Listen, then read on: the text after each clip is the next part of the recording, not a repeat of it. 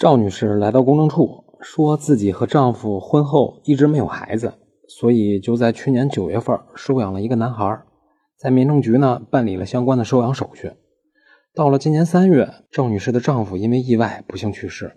现在呢，赵女士来到公证处办理继承权公证，赵女士就问公证员：“这个刚收养的孩子是不是也要分一份她丈夫的遗产呢？”答案是要分，不过法律规定。办理了收养手续以后，这孩子在法律上就和亲生的子女是地位一样的。如果长辈去世了，这孩子能够继承财产。